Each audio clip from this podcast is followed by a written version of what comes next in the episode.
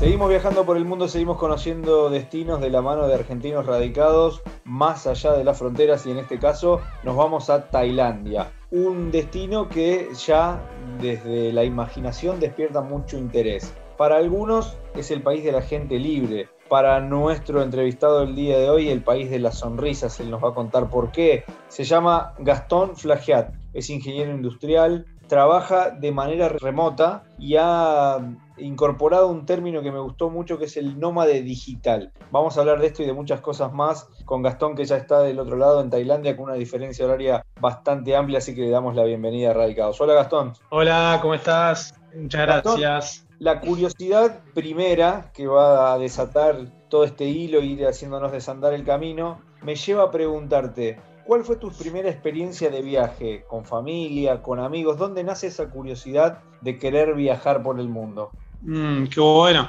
A ver, eh, mi abuela, mi abuela materna, eh, Martita, que bueno, que en paz descanse hace ya unos años, ella fue azafata toda su vida de lo que era Fama primero, que era Flota Aérea Mercante Argentina, que pasó a ser Aerolíneas Argentinas. Viajó en el, en el año 1959 eh, a Londres, por ejemplo. O sea, nos contaba esas historias a mí, a la familia, de, ¿viste? Del, mundo y de viajar. Eh, así que yo creo que, ahí nos, empezó a picar el bichito a mí, a mis hermanas, a mi familia, para viajar, para animarse a la aventura, por ese lado. Eh, y bueno, después la curiosidad, ¿no? Yo ya a los 18 años estaba planeando cómo hacer para ir a conocer, el Coliseo, cómo ir a Europa, que nunca había ido, viste cómo hacer, entonces bueno, empezar a buscar alternativas y nada, obviamente con, el tema de los presupuestos, cuando uno es, viste, chico, no, tiene un ingreso, entonces bueno, viendo cómo. Y bueno, ahí mi primer gran viaje, por así decir, fue mm, un intercambio que hice con la, universidad, que tuve la posibilidad de conseguir una beca para irme y estuve seis meses en Austria, en el 2010. Y bueno, con 22 años me, fui con mi mejor amigo, Juancito, y, nos fuimos también compañeros de, la facultad. Y eso, ¿no? La curiosidad de, de, querer ir, de viajar, buscarle la vuelta se terminó dando una beca en una universidad donde nos pagaban el 70% de todo el viaje, nos lo pagó el gobierno austríaco y eso despertó todavía más ganas de, viajar. Y bueno, nada, después las vueltas de la vida, a ver, a mí me, llevaron los, siguientes años a estar en Argentina. O sea, yo no volví a salir de Argentina hasta el 2018, eh, no, no volví a salir. O sea, estuve seis meses del 2010 en Europa, que recorrí un montón, recorrimos alrededor de 50 ciudades, 20 países, en tren, en bus, en, todos los medios posibles. Y después volví y era como no, había, no había posibilidades, por un tema de laburo, por un tema de, de pareja, por un tema... Así que bueno, viajar fue viajar en el país. Hasta que en el año 2018 apuntaste para Asia, ¿Fue casualidad o había algo ahí que te llamaba de la cultura asiática?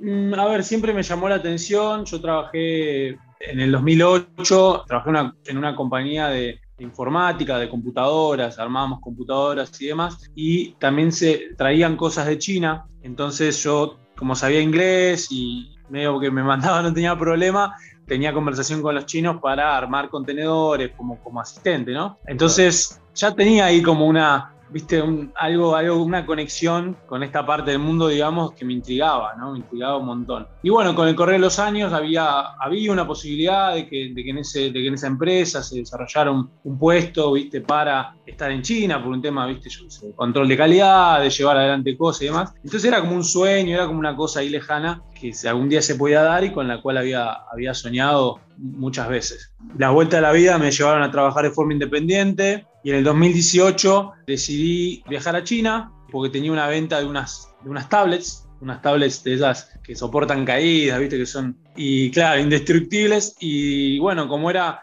una operación de, de, unas tablets que, que, era interesante, era una perfecta excusa para viajar y visitar fábrica y, y demás. Así que me, me, mandé, me animé, viajé y estuve un mes en, en China y también pude conocer Japón y fue como, bueno, eso, ¿no? Un, flash de, de, también haber conocido gente, haberme reunido con gente que había hablado 10 años atrás por, por email para, por temas de otra empresa. Y bueno, ahí como que cambió, ¿no? Me cambió la cabeza nuevamente este lado del, mundo y Asia es, es otra cosa, ¿no?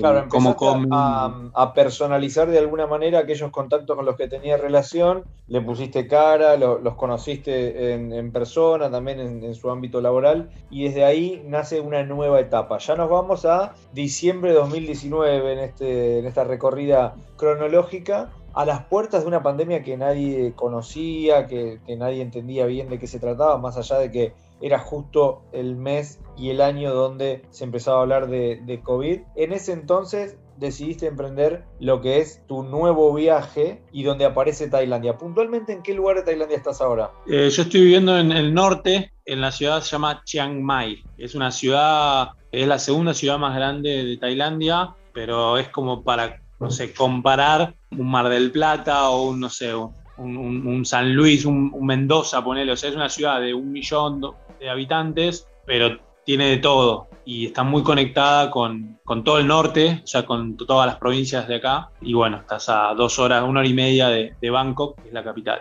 ¿Y por qué la elección de, de Tailandia y qué es lo que te lleva a quedarte hoy radicado? Contanos esa parte. Es el destino, la verdad, porque yo estaba, a ver, vine a Tailandia, me junté con un amigo que estaba con su familia viajando por, el sudeste asiático, que, viajaba por tres semanas, y, dije, bueno, nos juntamos en, tal isla y, ¿viste? por lo menos compartimos unos días en algún lugar. Entonces coincidimos unos viajes y después, por tema de pandemia, ellos también justo se volvían, fueron uno de los últimos que se volvieron en los últimos vuelos y bueno, yo decidí quedarme, yo tenía mi, pasaje para fines de mayo del año pasado, y bueno, estuve un mes en Phuket, que es una de las islas que está al sur, y en eso cerraron Phuket. O sea, se empezó a complicar la situación, entonces dijeron, bueno, cierran todas las playas. Y era como, bueno, ¿a dónde voy? Y la verdad que ir a una capital, en un tema pandemia, una capital que ni conocía, que es Bangkok, no me seducía ni un poco. Era, tenía que buscar un destino en Tailandia, porque no podía salir del país y demás.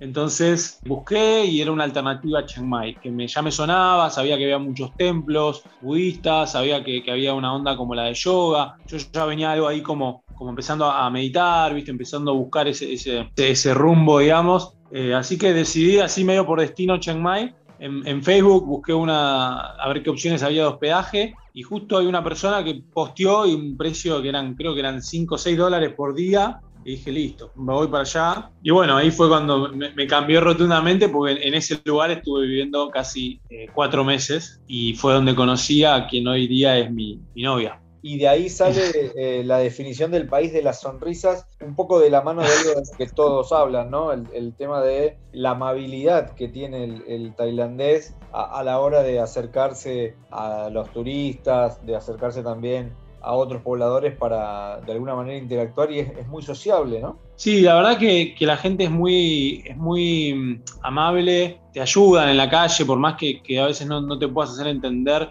le buscan la vuelta. En ese sentido es muy similar, yo no, conozco, viste, mucho, pero, he viajado y, Japón, el japonés también es así. O sea, el japonés está haciendo algo y lo deja de hacer para prestarte atención y he escuchado gente que cerró el local y lo, llevó a tal lugar, lo acompañó y volvió. Y o sea, esa dedicación que le dan a un, a un extraño, una persona que nunca vieron en su vida, se siente, se siente en, la mirada, cuando uno cruza la mirada con un desconocido, se sonríe. Y eso para un para nosotros, ¿no? Los, extranjeros, como lo dicen acá, para nosotros es como, viste, hay onda. ¿Qué pasa, hay onda con esta persona?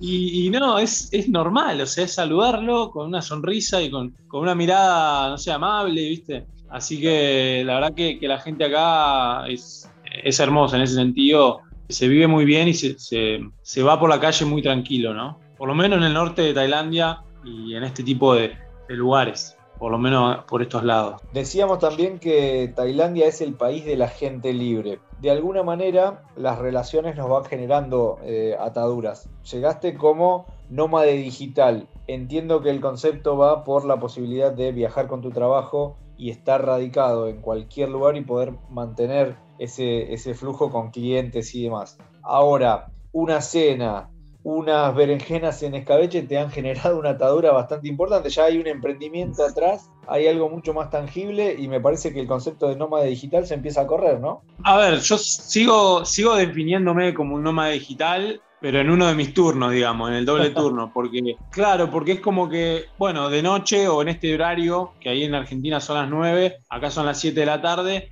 en el, día está terminando en Tailandia, pero en Argentina está empezando. Entonces, eh, mi familia, que es con quien trabajo, y, algunos empleados que, tenemos, eh, empieza el día, empieza la jornada, así que es como que hay cosas que, tengo que estar al tanto, ¿viste? O hacer un seguimiento o, o demás. Entonces, bueno, esa parte es la mía de nómada digital que estuve entrenando, digamos, los últimos dos años, fue también la que me trajo acá y me permitió estar acá. Y me permite, porque sigo teniendo mis ingresos de eso y sigo, viste, pagando cosas y moviéndome gracias a ello. Eh, lo que pasó fue que con, mi novia tailandesa, con Mapi, que fue eh, con quien convivimos durante mucho tiempo en el hotel, de esas casualidades de la vida, salió a hacer una receta familiar, que es unas berenjenas en escabeche, y bueno, fue como para probar, viste, para darle probar una receta argentina distinta al huésped y a, ella. Y bueno, les gustó y entonces decidimos probar en venderla, eh, vender, viste, no sé, 20 jarros empezamos, en venderlos en una de las ferias que se estaba organizando ahí en, en, la zona. Y bueno, así arrancamos con, con un emprendimiento, o sea, de la nada, inesperado, y hoy día ya un año después de eso, tenemos un local en, uno de los shopping, los centros comerciales de acá de, Chiang Mai. Vendemos online a, todo Tailandia, o sea, obviamente tenemos que, buscar a los clientes, hay que, hay que hacerse, ¿no? Hay que hacer crecer una marca, todo. Eh, la marca se llama King Kong, como si fuese el gorila, pero sin la G, que significa King Kong, significa come primero en tailandés me gustaba ese, ese, juego de comer primero y, poder jugar con el, con el gorila, con un mono en el logo, entonces asociarlo fácilmente. Y, bueno, ese es como mi turno de día, ¿no? O sea, mi, energía va por ese lado de, lo que es la, industria de la comida, o sea, de, hacer una conserva en aceite de oliva, que es una receta que nosotros tenemos muchos tenemos en teníamos en la ladera, viste, en Argentina siempre tenés una berenjena o algo que hizo tu vieja, tu tía o algún, algún pariente o unos tomates secos, unos tomates secos con unos morrones. Así que bueno, ahí se transforma un poco lo de Noma Digital, pero también es, es lo que me permite estar acá todavía. O sea, es lo que, con lo que sigo laburando día a día, ¿no? Con, con Argentina, básicamente. Claro, y de esa manera entonces se va, se va completando tu, jornada. Una pregunta que se harán muchos de los que están escuchando el, programa es cómo se capitalizan tus ingresos fuera del país. ¿Se hace vía transferencia? ¿Es hay que abrir una cuenta en el exterior y los clientes depositan en esa cuenta. ¿Cómo se hace para, darle un poco de marco a esto de nómada digital que despierta tanto interés, más en época de pandemia, pero que nos cuesta imaginar o dimensionar? Sin, mucho detalle, digamos, pero consultándote respecto de cómo se hace para poder recibir la paga, ¿no? Sí, a ver, hoy día la verdad que, a ver, hay muchas posibilidades, hay muchas opciones, eh, hay más opciones, digamos, eh, así todo, Argentina es complicado sacar dinero, todos lo sabemos. Y se ha complicado muchísimo y, hoy día es una de las complicaciones que tengo es de, el pago que hago con una tarjeta de débito, que es lo que puedo usar por limitaciones y las restricciones que hay hoy día, con el impuesto que tienen, a mí me generan un, costo bastante alto de vida, o sea, un 70% más de lo que ¿no? debería ser. Entonces, en ese sentido, se complica un poco, pero compensa el estar en un lugar que es Tailandia donde los costos de vida no son tan altos. Entonces, está bien, se mantiene y si haces una relación, te diría que es casi como estar viviendo en Argentina. ¿Sí? O sea, mi costo de vida es casi como estar viviendo allá. Claro, la ecuación te em, da con una tarjeta de débito de un banco argentino, o sea, se deposita en la cuenta argentina claro, entonces, y utilizas tu tarjeta. Claro, en ese sentido uno se puede manejar, Ahora, si tenés que enviar dinero, y bueno, ahí ya tenés que buscar formas para poder eh, transferir de alguna forma eh, a una cuenta. Por suerte pude abrir cuenta acá por un tema de, estudios, o sea, estoy estudiando idioma tailandés, ahora estoy escribiendo en una universidad para hacer una maestría, entonces ahí se van dando oportunidades donde ya, bueno, entras en, en otro sistema financiero, si se quiere, y bueno, ahí puedes, hacerlo. Gastón, abrimos, abrimos otra, otra ventana, la que tiene que ver con el tema barrera idiomática. Más allá de algún dialecto muy puntual y demás, el inglés fue tu gran aliado. Me lo contabas antes, eh, cuando te tocaba hablar con China, pero también fue el idioma que te abrió las puertas en Tailandia. Hablemos un poco de, esa importancia que algunos todavía subestiman,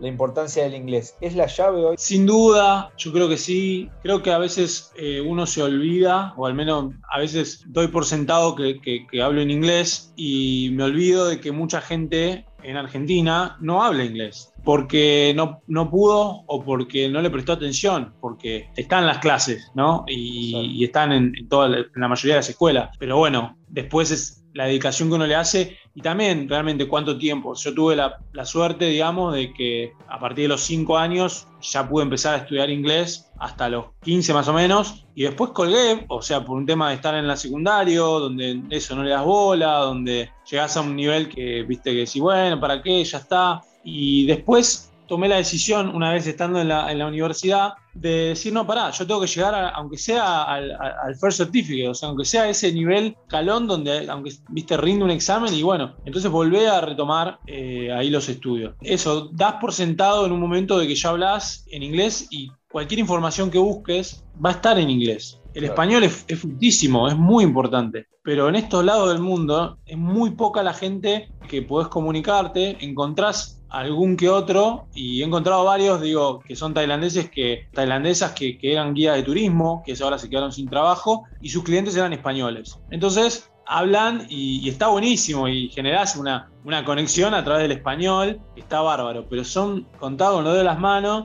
así que sí, la verdad que sin dudas el inglés es una la herramienta, me ha abierto a mí la posibilidad de, estudiar en el exterior, o sea, de hacerla, la, conseguir la beca en Alemania, o sea, inclusive en un, en un país donde no es la lengua madre, el inglés es la, la llave que te permite conectar, y yo hablo con mi pareja, con mi novia acá, hablamos en inglés, o sea, no, no tendría forma de comunicarme profundamente, digamos, de, poder hablar de cosas serias si, si no, no, tuviese eso, ¿no? Exacto, Así que se sigue es, Es más fácil que, que, esperar a que ella aprenda español o a que vos aprendas tailandés, sin lugar a dudas. Para ir eh, cerrando, para ir finalizando esta, esta pequeña entrevista, nos quedan miles de preguntas también que se nos vienen a la mente, pero puntualmente desde lo sentimental, ¿qué es lo que más se extraña? Pregunta número uno. Y pregunta número dos, si hay en un horizonte, ya sea cercano o lejano, la posibilidad de regreso a la Argentina. Bueno, a ver, eh, sin duda es la familia, ¿no? O sea, la, familia y los amigos. Y yo creo que,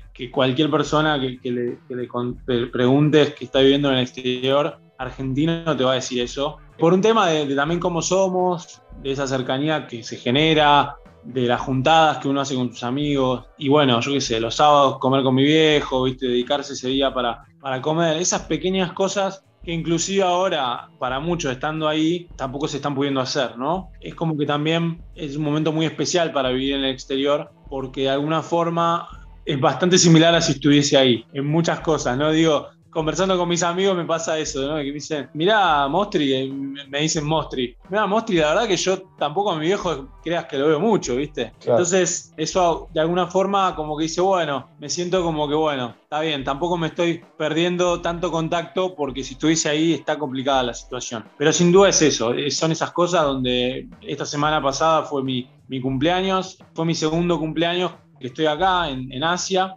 y bueno, la verdad que la verdad que es súper extraño. O sea, si bien la pasé con la familia de mi novia, que es la nueva familia, digamos, no, no es lo mismo, sin duda, ¿no? O sea, nuestra, nuestra forma de festejar, las caras que uno ve, los, viste, es otra, otra, otra cosa. Y bueno, el regreso yo creo que, que sí, obviamente voy a volver. No tengo idea cuándo, la verdad que no, no, no hay una fecha ahora específica. Tal vez mi próximo cumpleaños, decir, bueno, ya a ver si mi próximo cumpleaños puede estar allá. Pero este año está como súper raro todavía si voy es como, o sea, lo veo hoy más como un ir a visitar a la familia, y viajar tal vez con, mi pareja, viajemos juntos para que conozca y volver. O sea, la verdad que hoy veo un montón de oportunidades en este lado del mundo y la verdad que está bueno, yo creo que es un desafío lindo y sobre todo teniendo la posibilidad de seguir conectado con Argentina, ¿no? O sea, no es a través de mi laburo y, por los medios que hay hoy día, internet y todas las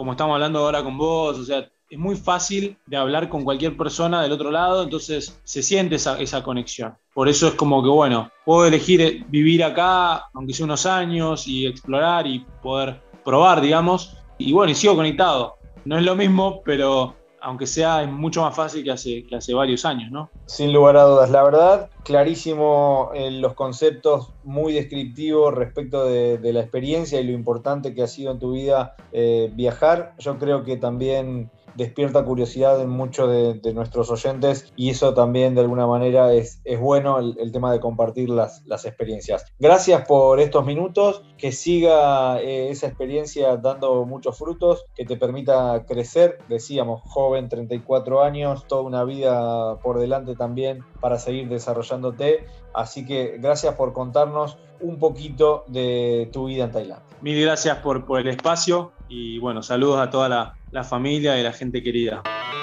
Si disfrutaste del viaje, muy pronto nos volvemos a encontrar con un nuevo destino para seguir conociendo el mundo y saber cómo viven los argentinos más allá de las fronteras. Viajo todo el tiempo a muchos lados. Viajo sin saber a dónde voy. No sé bien dónde queda mi casa. No sé cómo estoy si no me